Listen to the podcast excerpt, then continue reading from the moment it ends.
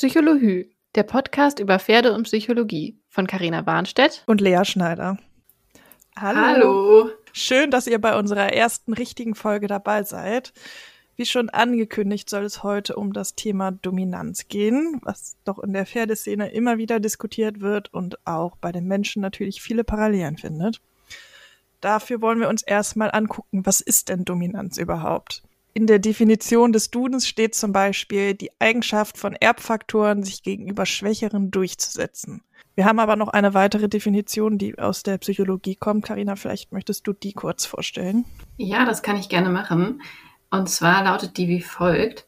Als Dominanzverhalten bezeichnet man Verhaltensweisen, die der Demonstration von Überlegenheit dienen und aggressiven oder drohenden Charakter haben können.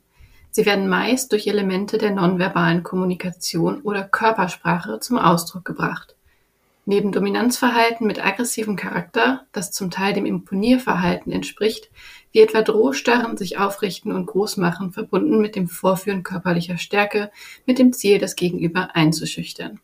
Das ist jetzt eine etwas gekürzte Definition, die ich aus dem Online-Lexikon für Psychologie und Pädagogik genommen habe.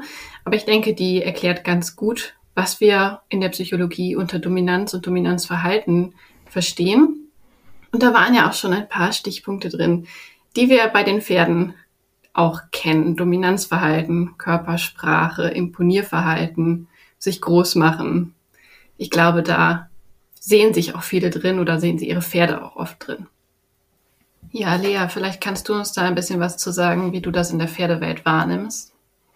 Ja, der Spruch, der ist halt dominant, dem musst du mal richtig die Meinung sagen oder ähnliches, den hört man ja doch schon mal häufiger. Wobei da finde ich immer die Frage ist, warum ist das Pferd denn dominant in Anführungsstrichen? Woher ja. kommt das? Weil meine Erfahrung ist, das, was klassisch als dominantes Pferd bezeichnet ist, eigentlich viel häufiger ein sehr unsicheres Pferd ist. Mhm das einfach gelernt hat, auf sich selber aufzupassen und lieber für sich selber einzustehen, weil es sich gerade vom Menschen nicht sicher geführt oder geleitet fühlt.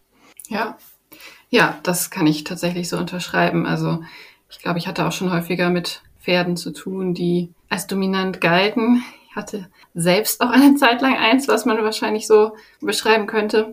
Und ich glaube, dass wir da ganz oft das Verhalten einfach vermenschlichen und wir uns fragen dürfen, wenn wir eben die Definition ja auch gehört haben, dann würde das Dominanzverhalten ja bedeuten, dass das Pferd uns Menschen kontrollieren möchte. Und da glaube ich, dürfen wir hinterfragen, ob das denn wirklich der Fall ist. Also gibt es diese Denkweise von Pferden überhaupt? Was meinst du? Ja, das ist das Stichwort, was du da schon gesagt hast, ist eben Vermenschlichung. Es ist ja nur logisch, dass ein Fluchttier, wie das Pferd nun mal ist, eben sehr auf Sicherheit aus ist, dass Sicherheit eines der, wichtigsten, der wichtigsten Faktoren ist für so ein Pferd.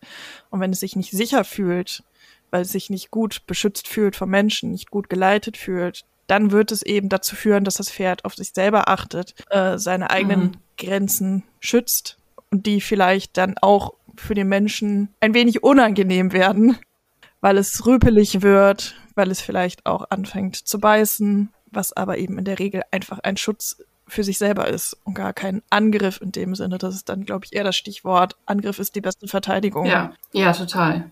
Ich glaube auch, dass das halt einfach, also oft Verhaltensweisen sind, die so ein Pferd ausprobiert hat, wahrscheinlich aus einer Situation heraus, wo es extrem überfordert war und die dann in einer gewissen Form funktioniert haben. Also ich will damit nicht sagen, das Pferd hat dieses Verhalten gelernt und möchte deswegen den Menschen verarschen. Das wäre ja schnell ein Rückschluss, der daraus geschlossen wird. Aber ich glaube, wir dürfen auch nicht vergessen, dass Pferde ja, wie andere Tiere auch, erstmal das Verhalten zeigen, das ein gewünschte, eine gewünschte Konsequenz erzielt hat. So können wir ja Pferden auch Dinge beibringen. Das ist letztendlich Konditionierung. Und das gewünschte oder die gewünschte Konsequenz, die ein Pferd da bekommt, muss ja nicht immer die Konsequenz sein, die wir haben wollen. Das heißt, ich sage jetzt mal im Extremfall, wenn so ein Pferd in einer stressigen Situation lernt, wenn ich den Menschen umrenne, dann kann ich mich losreißen und kann zu meiner Herde zurücklaufen und dann entspannt sich das Ganze. Dann kann ich wieder mich runterfahren, bin aus diesem Fluchtreiz raus. Dann kann das ja schon zu diesem Lernerfolg, in diesem Fall Erfolg für das Pferd, beitragen, dass es dann eben dieses Verhalten häufiger zeigt. Und ich glaube, das ist einfach ein Punkt, wo wir drüber nachdenken können, warum Pferde so handeln. Also ganz grundsätzlich, dass es eben auch ein, ein Erfolg ist, der oft nicht der Erfolg ist, den der Mensch haben möchte. Ja, das ist ein super wichtiger Punkt, den du da ansprichst. Das ist daher auch wichtig, einmal zu hinterfragen, wo liegt denn der Ursprung? Muss nicht zwingend aus dem Zusammenspiel, also wenn wir jetzt im Dominanz vom Pferd bezogen auf den Menschen sprechen, mhm. nicht von Pferden untereinander, kann ja der Ursprung trotzdem auch gar nicht mal direkt bei Menschen liegen, mhm. sondern in der Haltung zum Beispiel, wenn das Pferd da immer Fall. frustriert ist, nie ans Futter kommt oder ja. sowas zum Beispiel, dass es dann gegenüber dem Menschen ja diese Emotionen quasi rauslässt.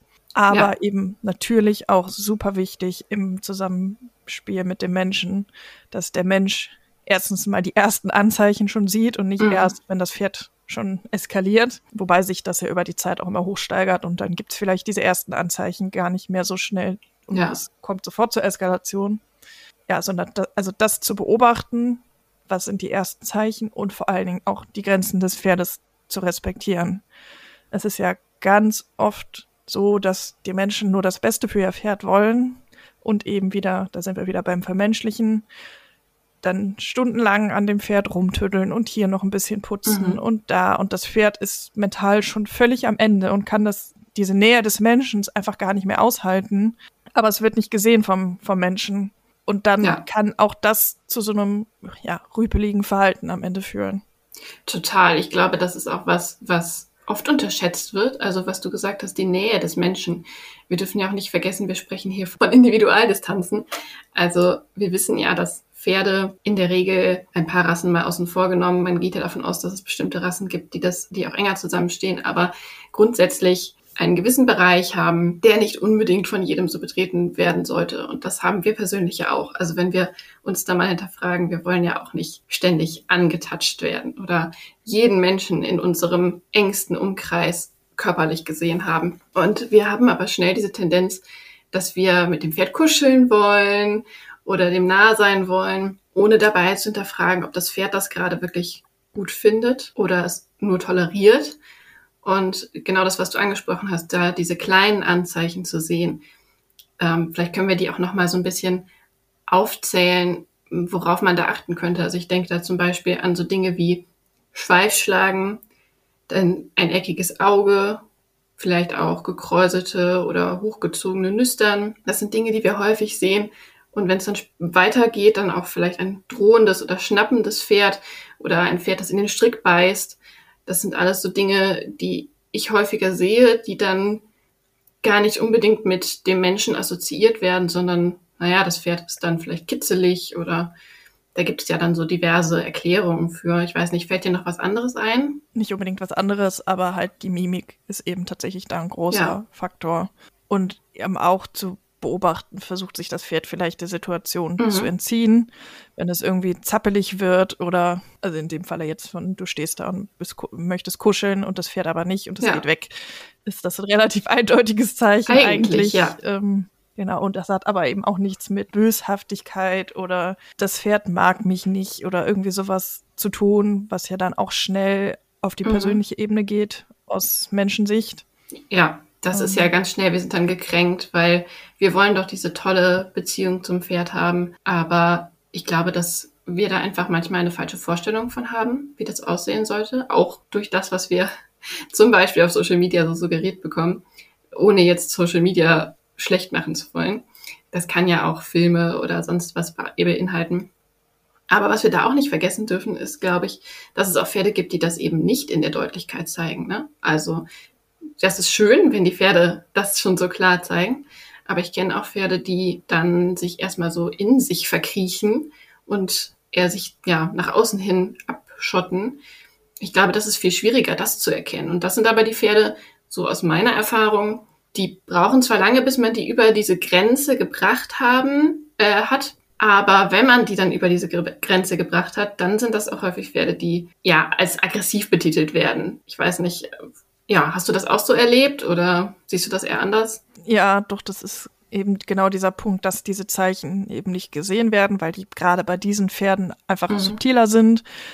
weil diese Pferde, die sind ja so brav Genau. und so ruhig und da kann man dann am besten noch 15 Kinder da dran stellen. Die machen das ja so brav Genau. mit. Und irgendwann, irgendwann ist der Punkt, wo es dann einfach kippt und dieses Pferd ja vielleicht gegen den Menschen geht oder einfach die Situation nicht mehr aushalten kann und sich ja nicht mehr zu helfen weiß. Ja, und dann fragt man sich, wo kam es jetzt her? Das war so plötzlich und ohne vorherige Anzeichen. Das konnte doch keiner ahnen. Nein, das klang jetzt ähm, vielleicht ein bisschen abwertend, aber das ist natürlich das, was wir häufig sehen, wenn die Pferde einfach nicht so betrachtet werden, wo ich auch niemandem einen Vorwurf rausmache. Also gerade was du gesagt hast, auch in so einem Kinderkontext oder so, ich mag mir das nicht vorstellen, wenn da so viele Kinder rumtouren, dann hat man ja auch noch tausend andere Dinge zu tun, als jetzt auf jede kleine Mimik des Pferdes zu achten. Das darf man ja auch nicht vergessen, dass wir da jetzt nicht in einem Bereich sind, wo wir dieses eins zu eins Setting haben. Und selbst da im Stall, wenn wir mal ehrlich sind, wenn wir jetzt einen Pensionsstall angucken und man sich zum Beispiel gerade mit anderen Leuten unterhält beim Putzen oder so, auch da sind wir ja häufig in der Situation, dass wir noch andere Sachen dabei machen, obwohl ich ja ein großer Fan von Achtsamkeit am Pferd bin und man sich vielleicht dann ein wenig mehr auf das Pferd konzentrieren darf. Aber auch das kann man nicht durchgehend aufrechterhalten, egal wie sehr man sich das wünscht. Ich glaube, das ist eher Wunschdenken als die Realität. Also da darf man wirklich niemandem einen Vorwurf machen, sondern eher daran appellieren, dass man sich vielleicht ein bisschen darauf mehr besinnt, nochmal sich Momente zu nehmen, um explizit darauf zu achten. Ich glaube, damit wäre den Pferden schon sehr geholfen. Ja, genau, wie du es gerade schon sagst, es, da geht's ja gar nicht darum, jemanden zu verurteilen oder so, sondern einfach aufzuklären Ja. tatsächlich, weil das sind ja im Regelfall auch die Leute, die eigentlich nur Gutes für ihr Pferd jeden Fall.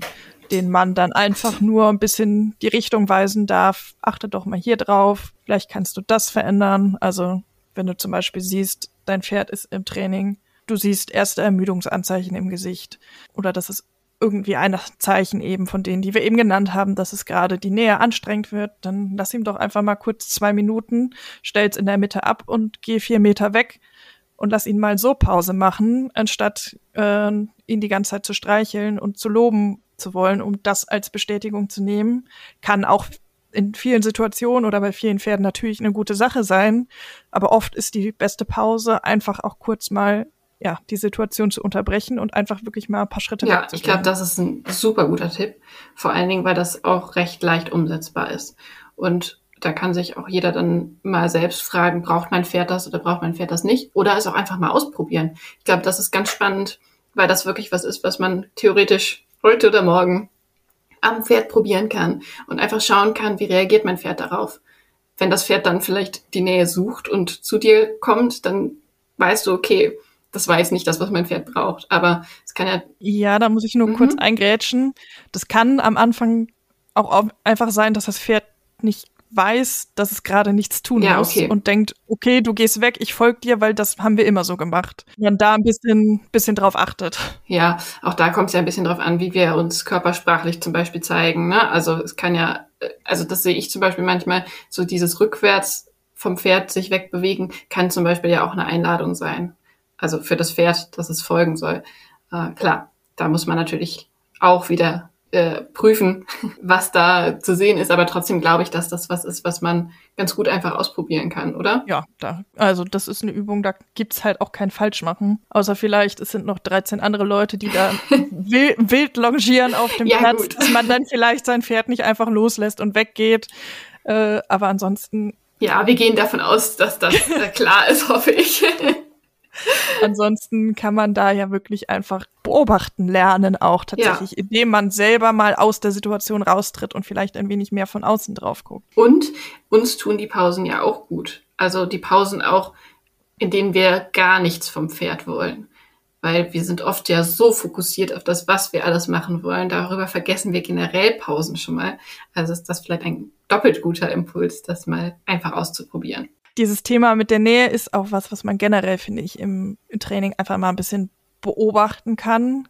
Es ist ein riesenweiter Unterschied fürs Pferd, ob ich jetzt zum Beispiel longiere und auf der Distanz bin Mhm. oder ob ich jetzt zum Beispiel in der Handarbeit ganz nah dran bin. Ja, und dann da ja eine gewisse Art von Druck mache. Das kann für manche Pferde schon ein völliger Unterschied sein, wenn ich einfach nur die paar Schritte weg bin, dass es viel, viel besser aushaltbar ist. Mhm. Ich kann natürlich an der Longe massiv übertreiben, äh, aber trotz allem ist diese Position eben nicht zu unterschätzen.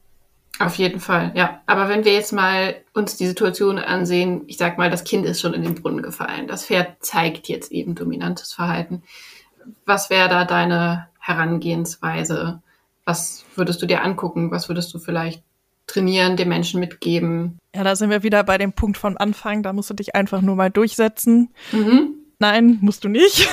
Bitte nicht. Natürlich musst du auf deine eigene Sicherheit achten und es ist auch wichtig, klare Grenzen zu setzen. Ja. Aber was super wichtig ist, jede halbe Sekunde, die man kann, jede Chance nutzen, in der man irgendwie den Druck mal kurz rausnehmen kann. Ja.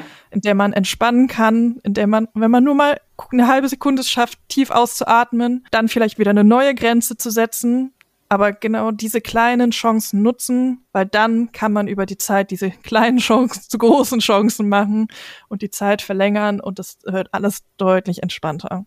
Ja, das hast du sehr schön gesagt, weil ich glaube, die Gefahr, dass sich das gegenseitig aufpusht, ist einfach sehr, sehr groß. Also ich sage das jetzt nicht aus der Theorie heraus, sondern ich hatte die Situation eben selber auch schon.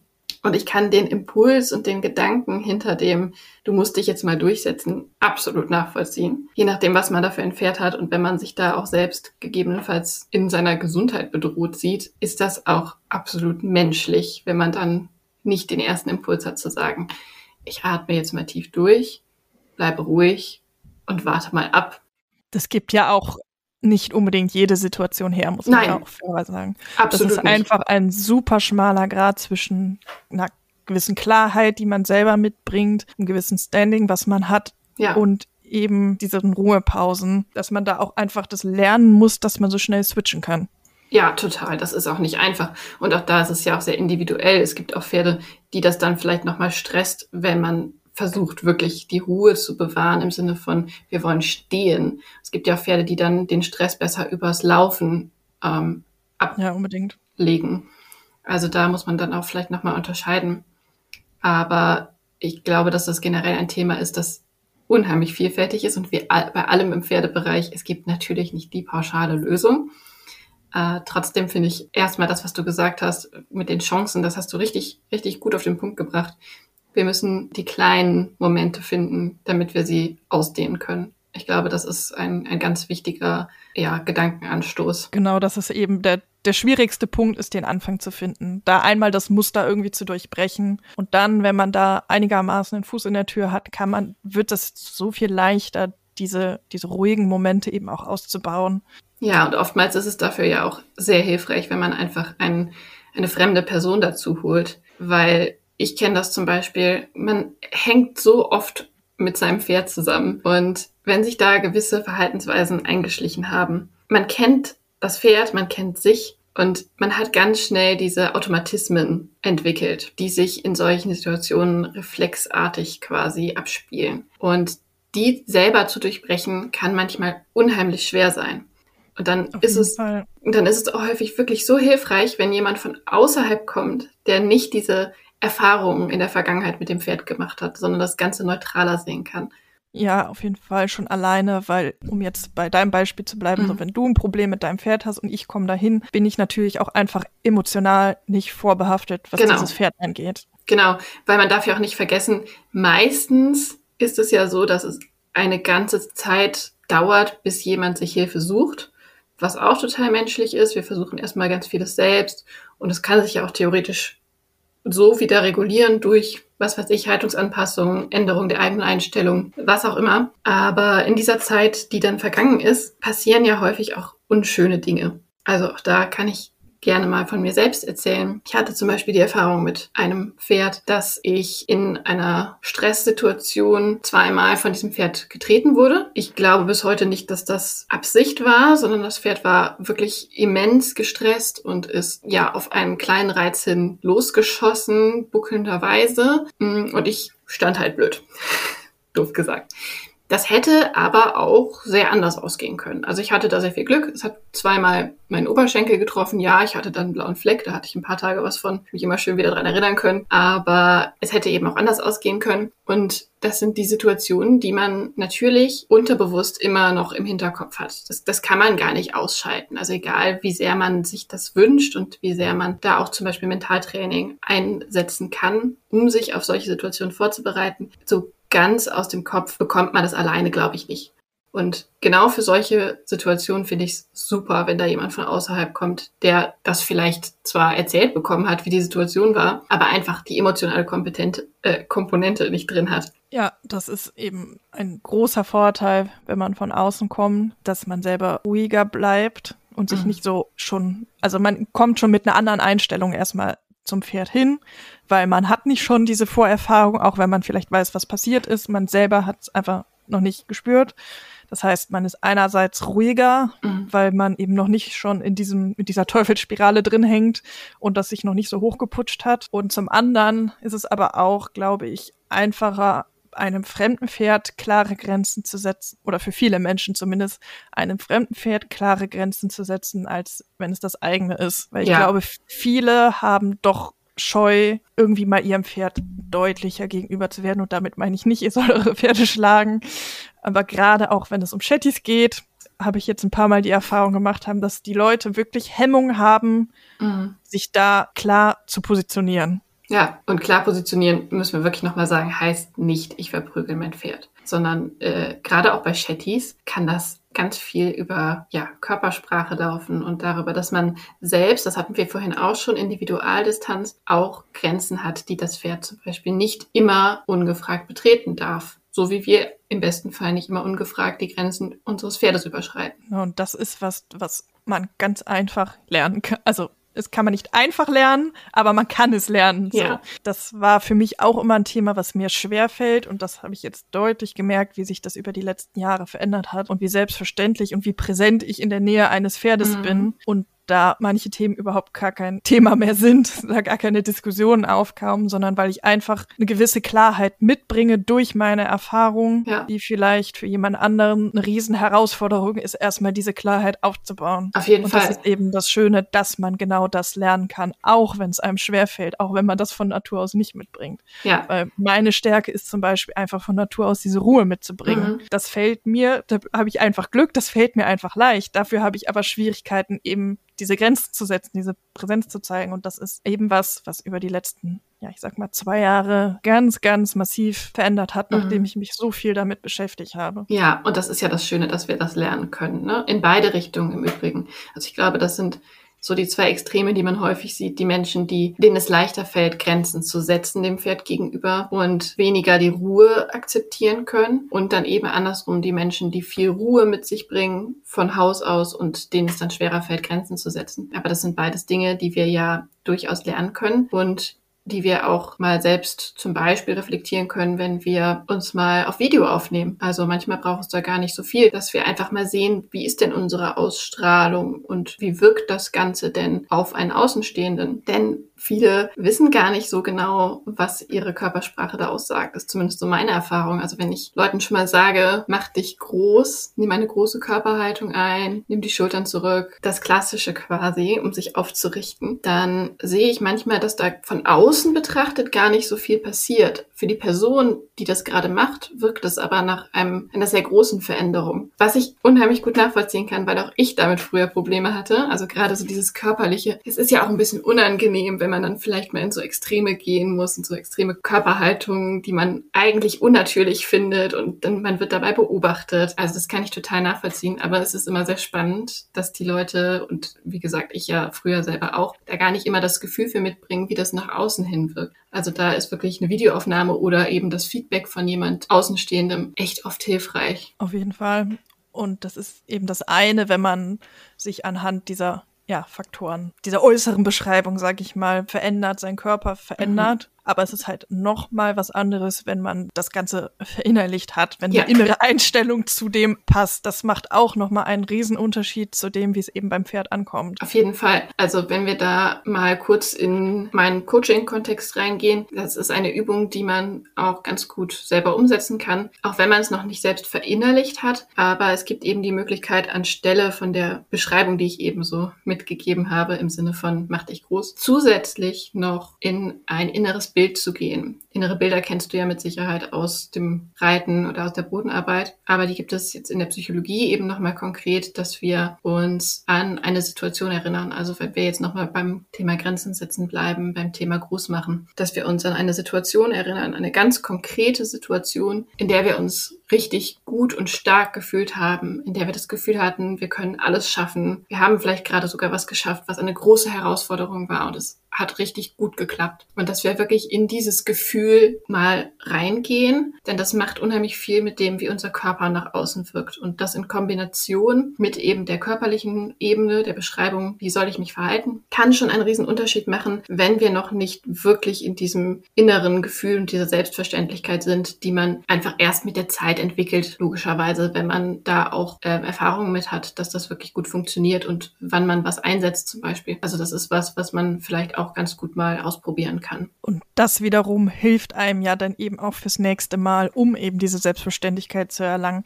Wenn ich gemerkt habe, oh, beim letzten Mal habe ich das geschafft, das ging gut, Ja. dann kann ich das Bild, das Gefühl vom letzten Mal einfach wieder, ich sage mal einfach. Ja. So einfach ist es nicht, aber dann kann man dieses Gefühl, dieses Bild eben mitnehmen für sich Genau. selber, für das nächste Mal, weil man weiß, ich habe das schon geschafft, ich kann das. Ja. Äh, Und das macht es natürlich viel, viel leichter, das zu wiederholen und zu festigen. Total. Und deswegen ist es super schön, wenn wir so einen Moment haben, mit dem was funktioniert und da wirklich mal kurz bewusst innehalten und uns dieses Gefühl so ein bisschen merken, das abspeichern, damit wir es wieder hervorholen können. Ähm, ja, das andere, was ich eben beschrieben habe, ist eben wirklich für die Situationen, in denen wir vielleicht noch nicht in einer ähnlichen Situation waren oder es bisher mit dem Pferd eben in solchen Situationen nicht funktioniert hat. Dann können wir uns an vergangene Situationen erinnern, die vielleicht ein völlig anderer Kontext sind. Das kann eben auch schon helfen. Und da dürfen wir uns eben auch selber mal loben.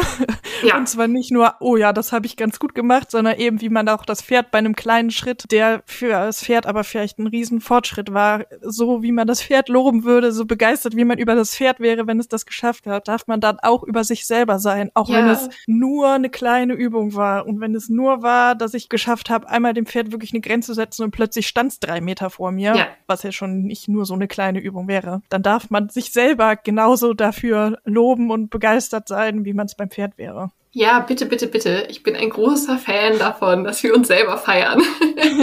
also bitte natürlich für die Sachen, die wir wirklich gut machen. Das dürfen wir dann auch reflektieren. Nicht einfach unbegrenzt alles toll finden, was wir machen. Aber wir dürfen unsere Fortschritte sehen. Und ja, die Politik der kleinen Schritte. Wir finden kleine Schritte ganz toll. Und wir dürfen enthusiastisch sein. Und Eigenlob stinkt nicht. Das ist super gut, wenn wir das reflektieren können und uns auch mal auf die Schulter klopfen können und sagen können, Mensch, das hast du jetzt richtig gut gemacht.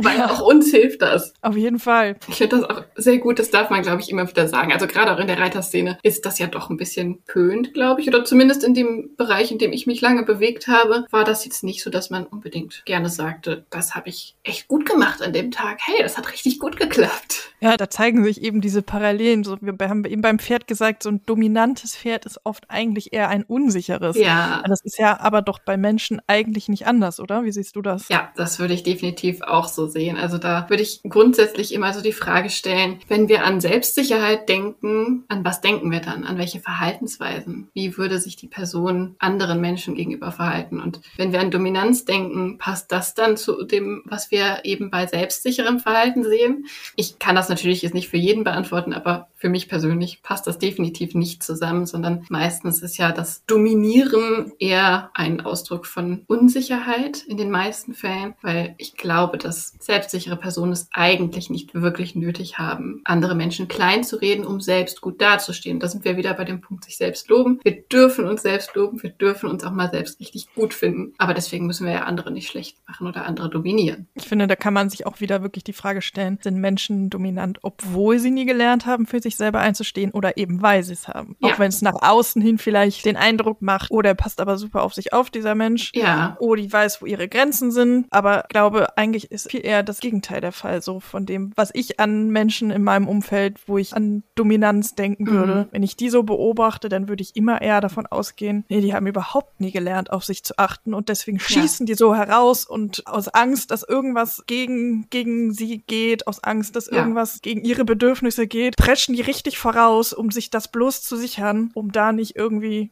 sich mit ihren eigenen Gefühlen beschäftigen zu müssen, warum das denn jetzt ja. so, so ein Problem ist. Ja, genau. Also die Erfahrung habe ich auf jeden Fall auch gemacht. Dominanz ist ein Feld, äh, wo ich sagen würde, das ist jetzt nicht das klassisch psychologische Phänomen, das man häufig in Studien sieht, aber es ist eigentlich total spannend. Es ist nur relativ schwer auch abzubilden und geht dann natürlich in verschiedene andere Bereiche rein. Gehen wir zum Beispiel in was, was häufig genannt wird und häufig auch falsch verstanden wird. Narzissmus, Psychopathie, das sind Begriffe, die wir hier definitiv nicht für uns besprechen, aber die es natürlich schwierig machen, weil es da Überschneidungen geben kann, ähm, dann eben Dominanz als solches herauszustellen, wenn wir es wirklich untersuchen wollen würden, psychologisch. Wie gesagt, da gibt es mit Sicherheit Studien zu aber es ist nicht der Bereich, den man so häufig sieht. Aber es ist eigentlich ein sehr spannender Bereich, weil ich glaube, wenn wir mal überlegen, kennt wahrscheinlich jeder von uns eine Person, die man auch als dominant bezeichnen würde und kennt diese Momente. Hm, genau das, was du gesagt hast, die Person setzt Grenzen. Aber auch da immer die Frage, was heißt denn für uns Grenzen setzen? Und muss das andere vielleicht einschränken oder kann ich Grenzen setzen, ohne dass jemand dadurch sich womöglich schlecht fühlt oder untergeordnet fühlt oder oder klein fühlt. Das ist ja häufig das Phänomen, was solche, wenn wir bei dem Begriff bleiben, dominanten Menschen auch auf andere dann haben, diese Auswirkung. Der andere fühlt sich klein, fühlt sich schlecht, fühlt sich nicht gesehen, fühlt sich als minderwertig. Und ich sage mal so, ich finde nicht, dass das eine Umgangsform ist, die wir so unbedingt erreichen wollen. Also ich finde es immer schöner, wenn sich das Gegenüber wertgeschätzt und gesehen fühlt. Ja, weil dann hat die dominante Person ist ja auch im Endeffekt gar nicht mehr notwendig, dominant zu sein. Genau. Wenn die Wertschätzung auf ja, Gegenseitigkeit beruht. Sowohl wenn die dominante Person die Bedürfnisse der anderen wahrnimmt, ernst nimmt, als aber auch natürlich andersrum, dass die Gefühle der dominanten Person, dass die wirklich ernst genommen werden und dass die gesehen werden, weil da ist es genau das Gleiche. Wenn ich vorher die Unsicherheit nicht merke und da vorher nicht vielleicht schon mal eingreife, äh, das ist natürlich der Vorteil bei Menschen, man kann es einfach ansprechen. Der Mensch ja. kann einem eine Antwort geben, Im was es auf der anderen Seite natürlich auch nochmal deutlich komplexer macht, weil der mhm. Mensch einfach mehr Handlungsmöglichkeiten hat als ein Pferd. Aber das ist eben der Punkt. Es ist ja nicht anders als beim Pferd, wenn ich da die frühen Anzeichen bemerke und da eben das im Zweifel eben einfach anspreche. Die Möglichkeit mhm. haben wir ja glücklicherweise bei Menschen, dass der dominante Part gar nicht eben diese Dominanz rutschen muss, sondern da vielleicht ja. vorher schon mal ernst genommen wird und vielleicht sogar ganz weich wird. Ja, genau. Dafür ist natürlich immer die Hürde, dass da die Selbstreflexion da ist und sich die Person nicht dadurch angegriffen fühlt. Ich glaube, das ist die große Gefahr dabei, das wirklich sensibel anzusprechen, wenn es da ein Thema gibt, damit dann nicht das Gegenteil passiert und die Person sich, ja, wie gesagt, angegriffen in der Unsicherheit nochmal bestärkt fühlt und dann erst recht um sich schlägt. Das ist so ein bisschen die Gefahr, ja, die dabei besteht. Ne? Schwierig, wenn wir davon ausgehen, das kommt aus einer Unsicherheit und dann kommt genau. jemand und sticht genau in diese Unsicherheit nochmal rein. Richtig. Das ist das gleiche wie beim Pferd, wenn ich da nur noch mit noch mehr Druck komme. Exakt, genau. So. Deswegen Kommunikation ist super, aber passt da ein bisschen auf, auf euer Gegenüber. Seid da vorsichtig, seid da sensibel, aber das ist, denke ich, allen eigentlich auch klar. Wo wir jetzt bei den dominanten Menschen sind, ist das eben auch wieder eine schöne Frage in Kombination mit dem Pferd. Warum möchte ich denn überhaupt mein Pferd dominieren? Mhm. Das ist ähm, ein Thema, das wir unter dem Begriff Dominanztheorie ja auch kennen. Das ist so die Idee des Leittiers. Also wir müssen die Leitstute, der Leithengst sozusagen sein. Und ja, da kommen ganz schnell so Sprüche wie, die sind in der Herde ja auch nicht zimperlich.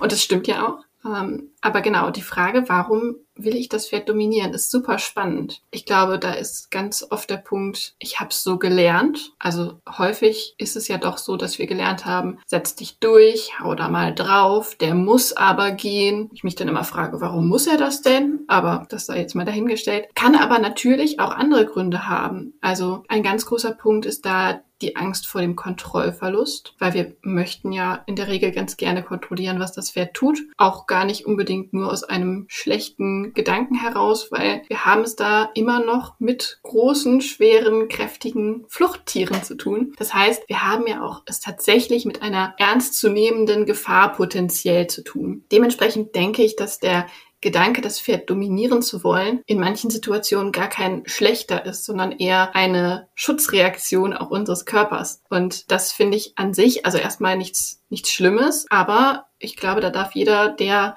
diesen Impuls hat, auch mal für sich hinterfragen, ist das gerade in dem Moment wirklich relevant? Also ist das gerade eine Situation, wo ich meinen Körper schützen muss? Oder was steckt da vielleicht noch dahinter? Warum habe ich das Bedürfnis, mich über das Pferd zu stellen und das Pferd zu dominieren mit womöglich allen Mitteln? Ja, da darf man, denke ich, auch einfach ein bisschen hinterfragen, wo ist die Grenze zwischen ich leite mein Pferd mhm. und ab wo ist der Punkt, ich dominiere es. Ja. Es ist wahrscheinlich gar nicht so einfach zu sagen, wo ist diese Grenze, das wird sehr verschwimmen. Aber ich denke, wenn man sich das immer mal wieder selber fragt, leite ich mein Pferd oder dominiere ich es, dann hat man schon viel gewonnen. Weil klar, es gibt Situationen, ja. wenn man irgendwo im Wald unterwegs ist oder sonst wie, dann wäre es schon schlecht, wenn man dem Pferd die Entscheidung überlässt, ob es jetzt gerade auf die Bundesstraße rennt oder nicht. Ja.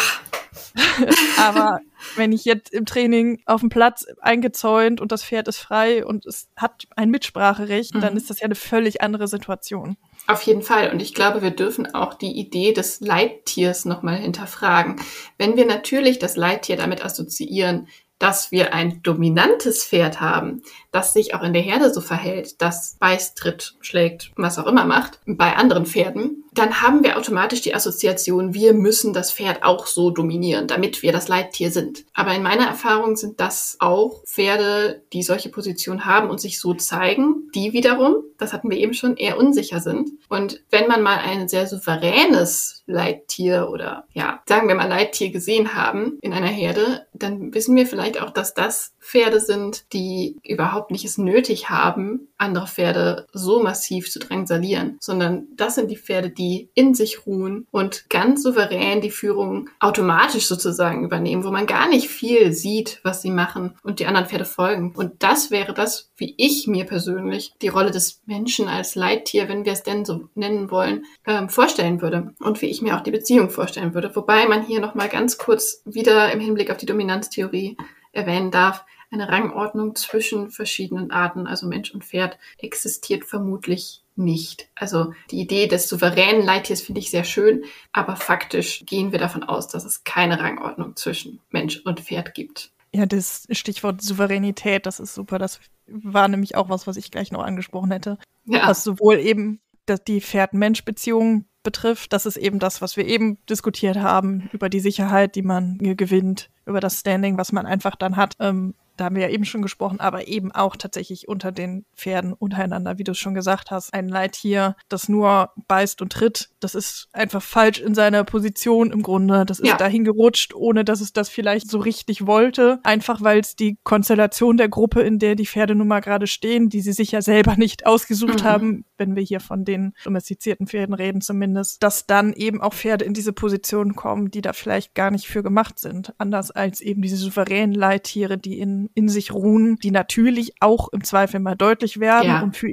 ihr Recht, dass sie als erstes ans Wasser dürfen zum Beispiel einstehen, aber nicht unfair werden dabei. Genau, unfair ist, glaube ich, ein großer Punkt. Also Fairness und Souveränität, weil das genau die beiden Punkte sind, die wir uns doch eigentlich in jedem Umgang zwischen Lebewesen wünschen, sei es jetzt Mensch, Mensch, Mensch, Pferd oder Pferd, Pferd. Souveränität und Fairness sind da, glaube ich, die ganz großen Punkte. Ja, und das ist so ein Beispiel, wo es auch einfach nochmal zeigt, wie wichtig es ist, auch die Haltung mit einzubeziehen. Ja. Zum einen die Haltungsform an sich. Gibt es genug Platz für alle Pferde? Kommen alle Pferde an alle Ressourcen? Können, kann mein Pferd trinken, fressen, in Ruhe schlafen und so ja. weiter? Aber auch, selbst wenn die Bedingungen alle super sind, einfach auch die Konstellation der Gruppe untereinander, weil das ist es nun mal, es ist eine Gruppe, es ist keine Herde, wie sie in der Natur ja. vorkäme und vielleicht auch dann festzustellen, dass einfach manche Pferde nicht harmonieren und es besser ist, die vielleicht tatsächlich zu trennen.